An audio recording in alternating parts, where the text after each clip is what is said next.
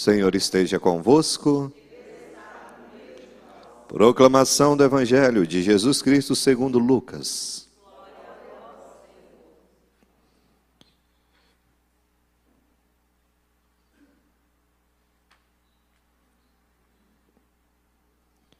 Surgiu um homem enviado por Deus. Seu nome era João. Ele veio como testemunha para dar testemunho da luz para que todos chegassem à fé por meio dele. Ele não era luz, mas veio para dar testemunho da luz. Este foi o testemunho de João, quando os judeus enviaram de Jerusalém sacerdotes e levitas para perguntar: Quem és tu? João confessou e não negou. Confessou: Eu não sou o Messias. Eles perguntaram: Quem és então? És tu Elias? João respondeu: Não sou. Eles perguntaram: És o profeta? Ele respondeu: Não. Perguntaram então: Quem és afinal? Temos que levar uma resposta para aqueles que nos enviaram. O que dizes de ti mesmo? João declarou: Eu sou a voz que grita no deserto. Aplanai o caminho do Senhor, conforme disse o profeta Isaías. Ora, os que tinham sido enviados pertenciam aos fariseus e perguntaram: Por que então andas batizando, se não és Messias, nem Elias, nem o profeta? João respondeu: Eu batizo com água, mas no meio de vós está aquele que vós não conheceis e que vem depois de mim. Eu não mereço desamarrar a correia de suas sandálias. Isso aconteceu em Betânia além do Jordão, onde o João estava batizando. Palavra da salvação. Vinde, Espírito Santo, enchei os corações dos vossos fiéis e acendei neles o fogo do vosso amor. Enviai o vosso Espírito e tudo será criado, e renovareis a face da terra. Oremos. Ó Deus, que instruíste os corações dos vossos fiéis, com a luz do Espírito Santo, fazei que apreciemos retamente todas as coisas, segundo o mesmo Espírito, e gozemos sempre da sua consolação, por Cristo Senhor nosso. Amém. Podemos ficar sentados, queridos irmãos, que alegria poder ouvir esse evangelho, ouvir essa palavra. Toda notícia boa de uma promessa, ela traz ao coração do homem uma grande alegria. É bom demais receber uma notícia de alguém que está doente, que está em estado grave, de repente você recebe a notícia de que aquela pessoa está recuperando. Me lembro que um tempo atrás os médicos tinham diagnosticado que o padre Marcelo Vitorino, nosso grande padre da Senhor Bom Jesus, ele estava agora no nível em que a medicina diz que já não poderia fazer nada. Então, a dor da notícia de que a medicina foi ao seu limite, mas também entra a alegria de que nós temos fé. Gente do céu, eu tenho tanta dó de quem não tem fé. Eu tenho muita dó.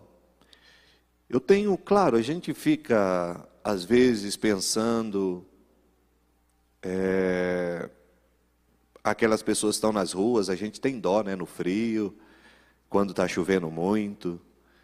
Eu, pelo menos, quando está muito frio, eu penso nos irmãos de rua e me dá uma dor no coração. Dá uma certa dó, compaixão.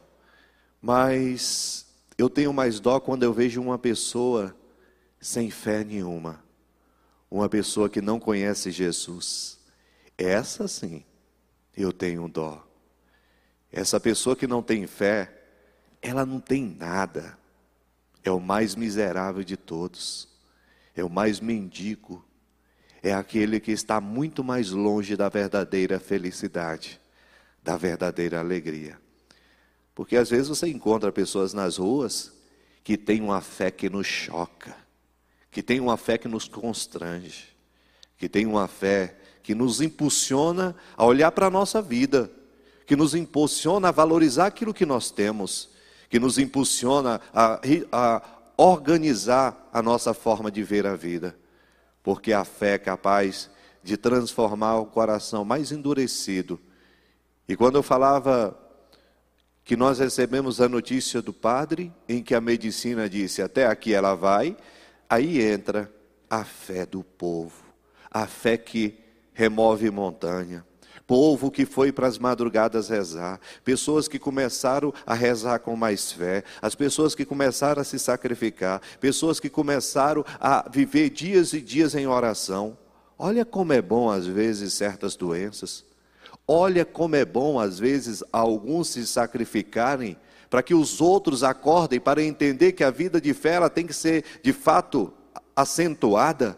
Quantas pessoas crescem quando alguém está precisando, e quando alguém que nós amamos, parece que essa fé reacende, porque nós queremos que aquilo que é o nosso desejo aconteça.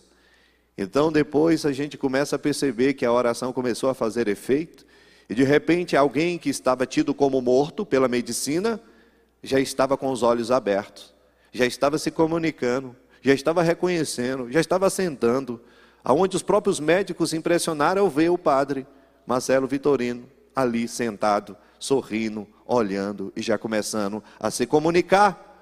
Como não, não alegria, não por um homem que se levanta, mas pelo um Deus que está com o seu povo. Um Deus que mostra que para ele nada é impossível. Isso é a verdadeira alegria. É um conjunto de fatores que nos faz dizer: nós temos um Deus. Nós temos um Deus que não nos faz desistir. Nós temos um Deus que caminha à nossa frente.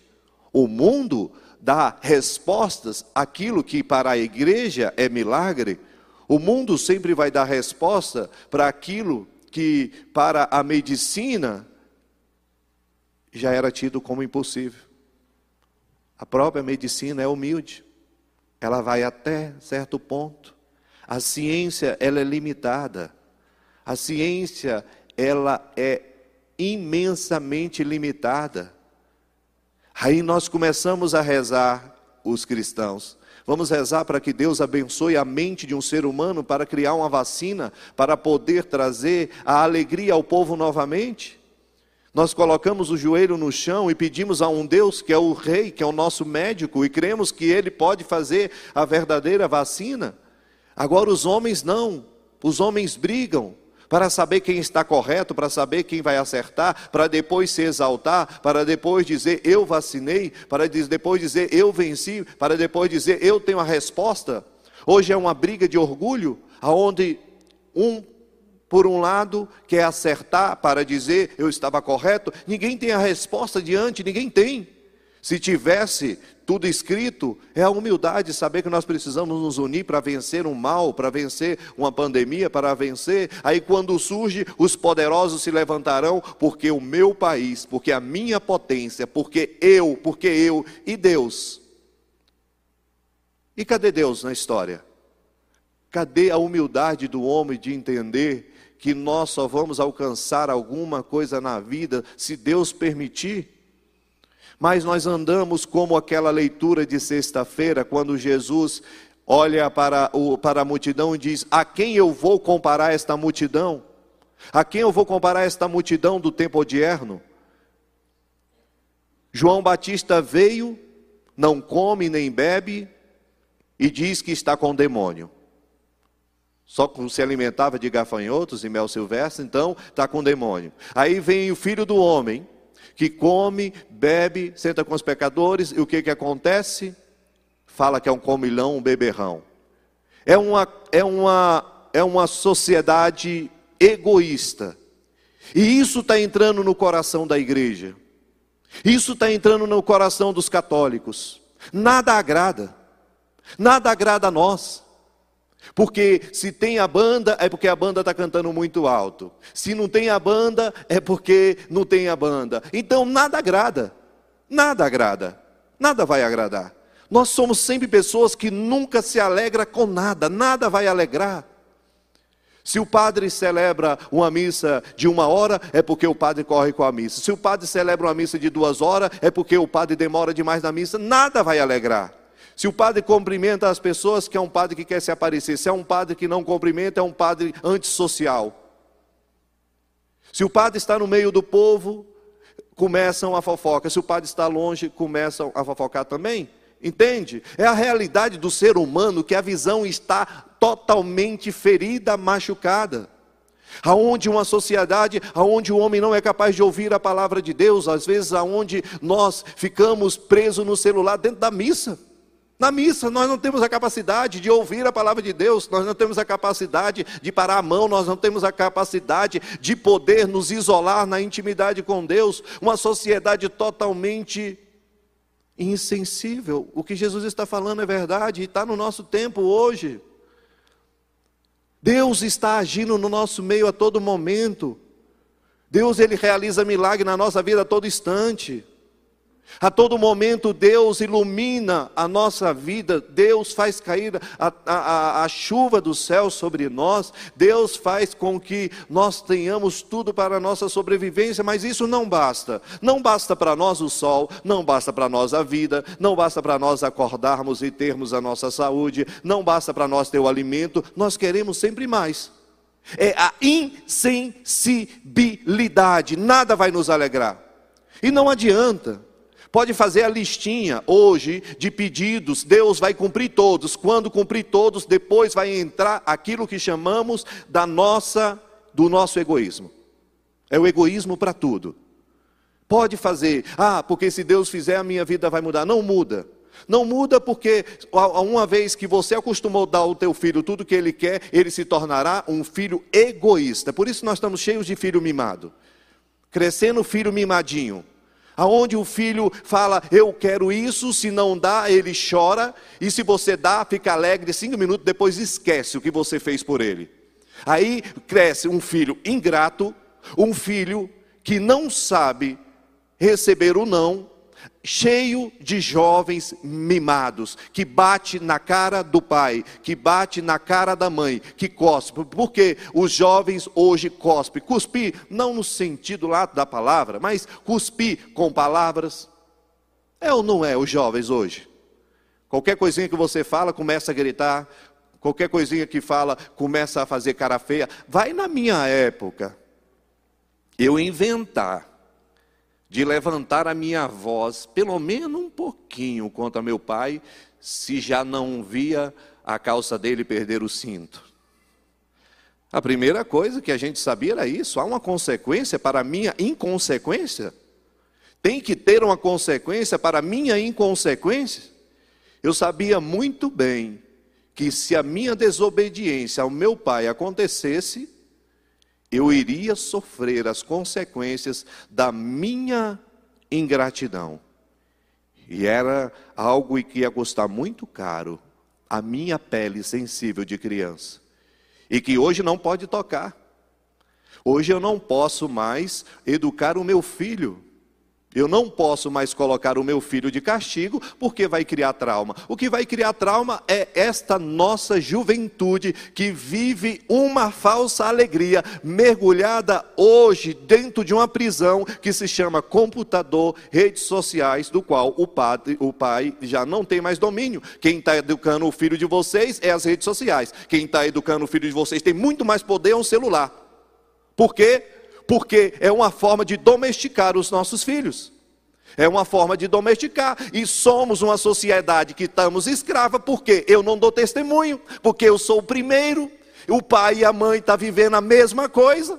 Está vivendo, o filho fica num quarto, a mãe fica no outro, o pai fica no outro, fica um bocado de, de pessoas isolados nas suas ilhas, famílias isoladas onde o esposo já não conversa mais com a esposa, porque está conversando no celular. Com quem diabo está conversando no celular? Com as piriguetes, desculpa a palavra?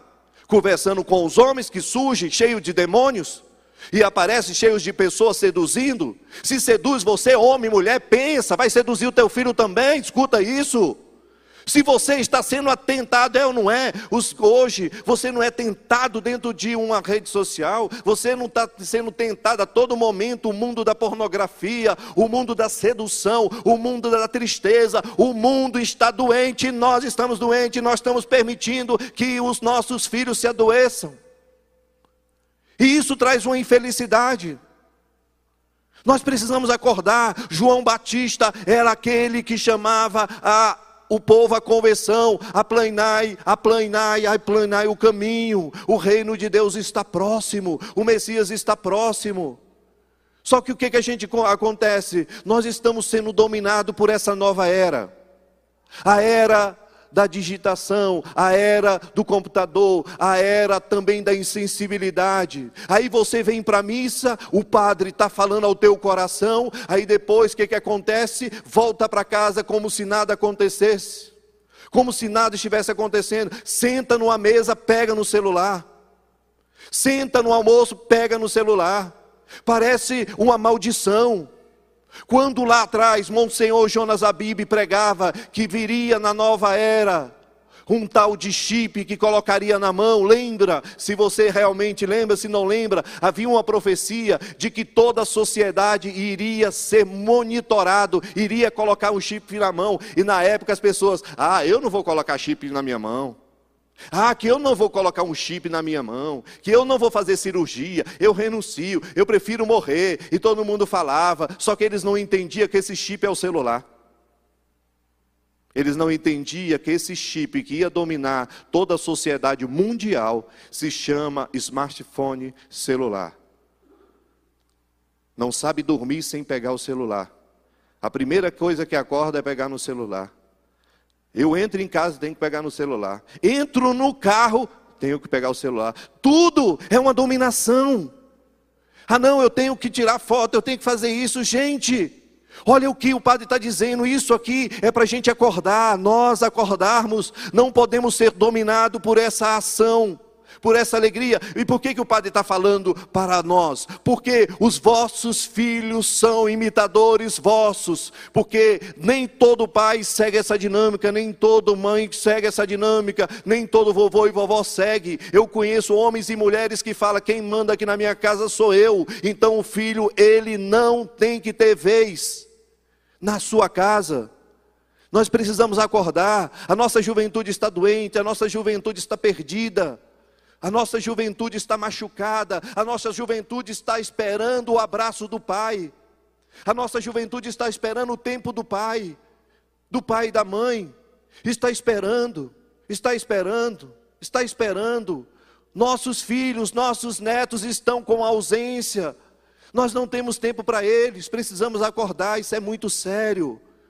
Domingo da alegria é descobrir o que verdadeiramente nos traz felicidade. Não é tão bonito quando você está num domingo e você está reunido ali naquele churrasco com a família, todo mundo ali se divertindo, conversando, um ouvindo o outro, a criança brincando no balanço, a criança ali caindo, se machucando, metendo a cara no chão, vê ali o esposo, a esposa, o tio, a tia contando os causos, chorando, ali contando as coisas que aconteceram, partilhando falando, aquilo que Deus fez nessa missa, falando o que Deus falou para você. Imagine você se reunir com as pessoas e você começar a falar: Olha, eu fui para a missa e o padre falou uma coisa que tocou muito o meu coração. Às vezes nós estamos muito escravos, né? A gente está conversando aqui, daqui a pouco é chato você estar tá com alguém conversando e a pessoa está no celular, não é ruim?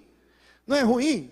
Você está conversando com alguém aqui e a pessoa está no celular o tempo todo, ou, ou a pessoa está longe. Imagine, olha a situação. Imagine você estar tá num confessionário com um padre e o padre está mexendo no celular, como, como já aconteceu também.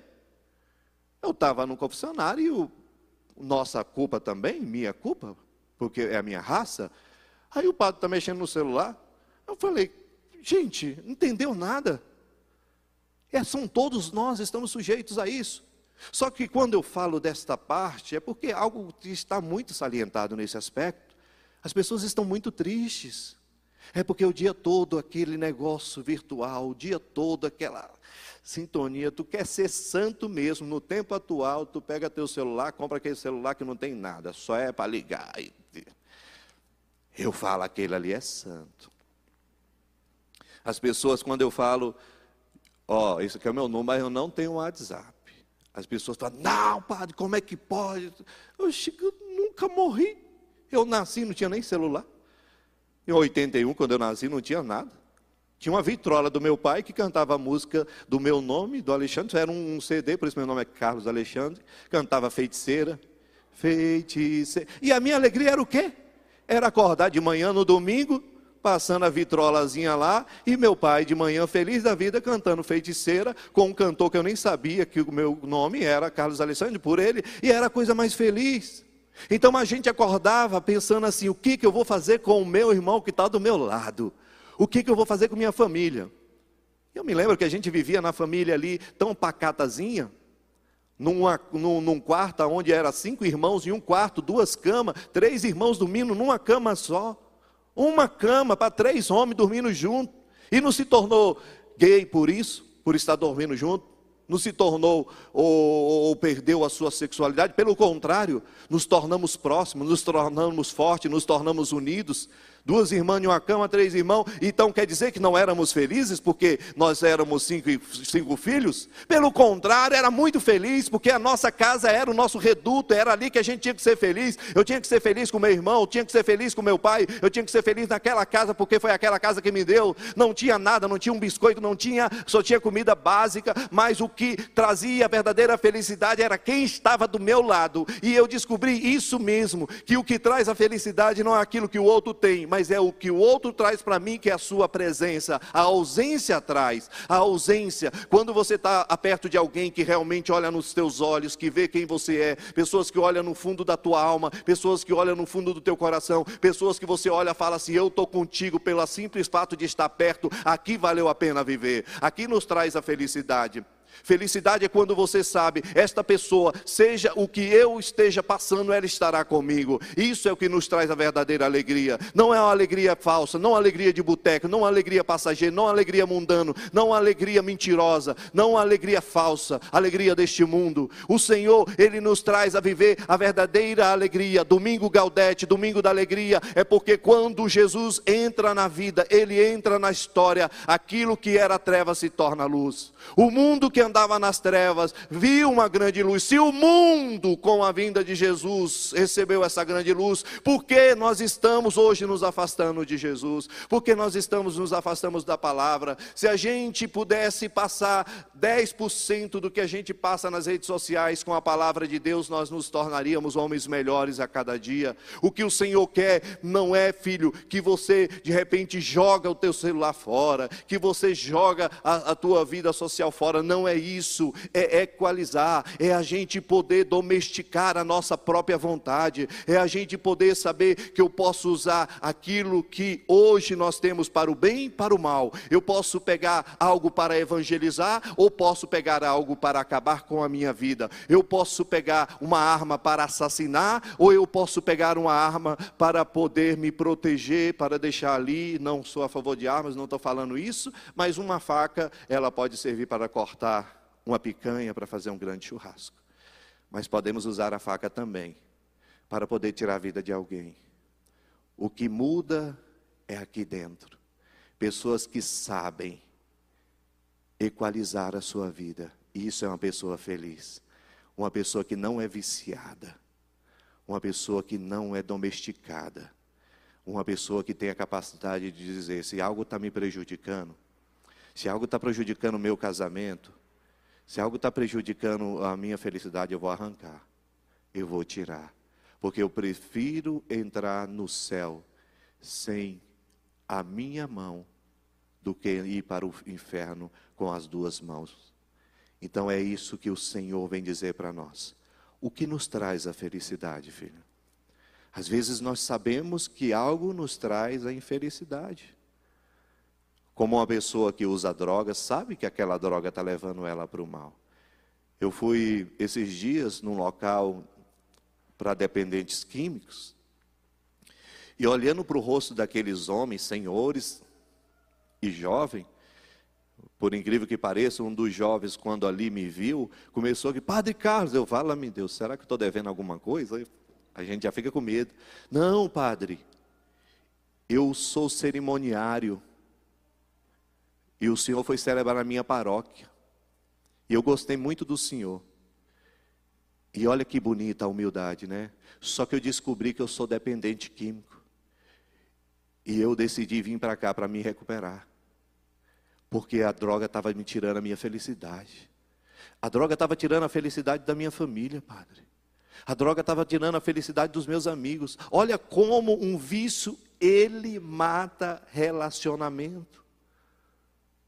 Aí a gente fala, ai que dó de alguém, mas nós temos os nossos vícios. Vamos começar a perceber o vício que mata o meu relacionamento. Vamos começar a pensar que minha culpa, como João,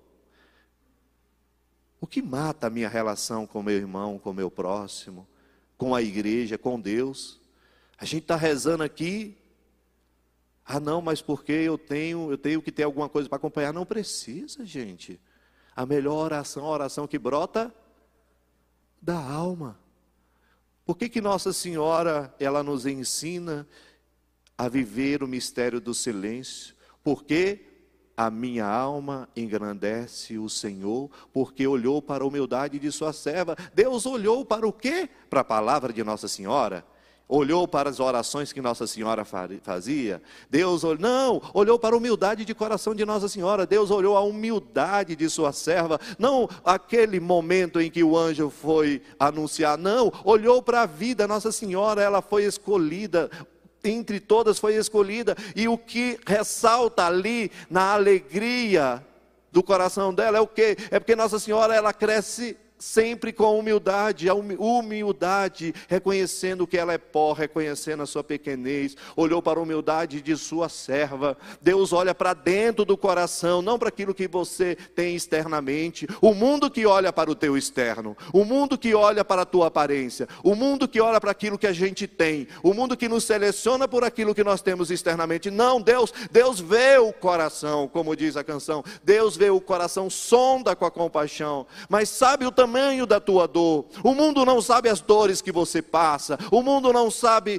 a dor que você vive. Nem o teu esposo, nem a tua esposa, nem os teus filhos, nem o padre sabe o que passa dentro do teu coração. Mas Deus sonda o teu coração. Deus sonda a tua alma. Deus sonda a tua vida. Deus sonda o teu entendimento. Deus sabe o que passa dentro de você. Deus sabe. Nosso Deus não é um Deus insensível. Às vezes você está sofrendo dores que nem você sabe o que é, mas Deus conhece. Por isso a nossa alegria de saber saber que quando nós estamos passando pela dor da alma, pela dor da existência, nossa existência ele nos leva a crises e nós sofremos, mas nós sabemos que existe um Deus pela nossa fé que conhece a dor que permeia a nossa alma. Ele sabe aquilo que eu tenho de bom, ele sabe aquilo que eu tenho também para poder progredir. Então o nosso Deus, ele olha como olhou para Nossa Senhora e vê, ele vê. Então se ele vê, nós pedimos, Senhor, Ajuda-nos, Senhor. Piedade, Senhor. Misericórdia, Senhor. Ajuda-me, Senhor. É isso que nos leva à felicidade. Porque nós precisamos sempre estar alegres. Como diz São Paulo aqui, padre, mas alegre meio a isso, alegre por aqui. Eu não dei o exemplo do irmão de rua? Eu já contei um testemunho, mas quando eu trabalhava com os irmãos de rua lá em Londrina, no Paraná, um dia eu fui às três horas da madrugada e nesse dia estava mais ou menos cinco graus abaixo de zero no sul. E a gente logo ia para as ruas quando estava muito frio, porque morria muitos irmãos de rua. E a gente chegou numa rua e tinha um irmão coberto com um jornal e com a cabeça na pedra.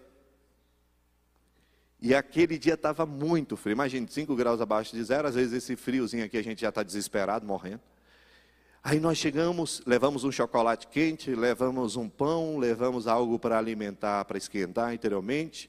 Às vezes a gente tinha que levar até uma pinga. Ah, mas vai dar pinga, claro, porque às vezes a pinga é o único cobertor que o pobre tem na rua. Ele não bebe às vezes porque ele é viciado, porque ele quer. É uma forma de esquecer também. É uma forma de esquecer a dor da família que abandonou. Às vezes a dor do frio, a dor da fome. É a bebida. É um refúgio. Como nós também temos os nossos refúgios. Como também, às vezes, uma forma de estar na rede social o tempo todo é um refúgio.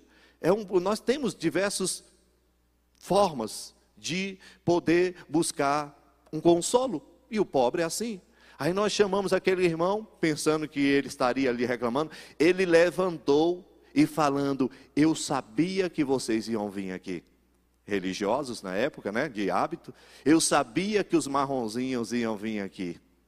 E na hora que ele levantou, levantou com um sorriso incrível o sorriso que destrói toda a nossa hipocrisia.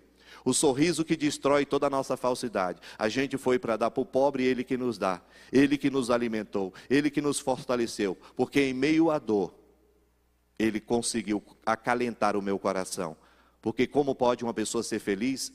E ele dizia: infeliz é de quem vive preso em uma casa.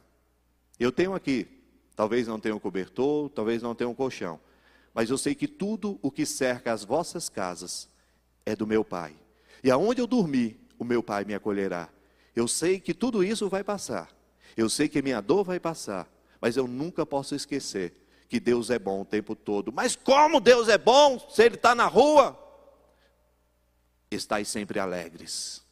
Essa palavra de Deus é forte. Estais sempre alegre. Tem sim, meus irmãos como está sempre alegre. Sabe quando? Quando a gente não esquece o que Deus fez por nós, o que Deus passou por nós, o que Deus se sujeitou por nós. Nós estamos próximos a celebrar o nascimento de um Deus que se fez homem, de um Deus que se colocou na terra para fazer por nós o que nós não podemos fazer por nós mesmos. O nascimento de Jesus é a prova de um Deus que, mesmo sem necessidade, ele fez necessidade por nós. E o seu nascimento é a prova do seu amor, de um Deus que troca reinos, de um Deus que se sacrifica, de um Deus que morre por nós. E o que você é capaz de se sacrificar por esse Deus? O que nós temos feito para poder também alegrar o coração de Deus? Encerro dizendo: alegrar o Padre, Alegrar o irmão, alegrar o filho, querer que o outro esteja feliz, é bom demais. Mas quando nós vamos aprender a também transformar o coração do nosso Deus em um coração alegre? Há mais alegria por um pecador que se converte do que 99 ovelhas perdidas. Quando o Senhor vê o nosso coração convertido, o céu se alegra. Isso é Natal.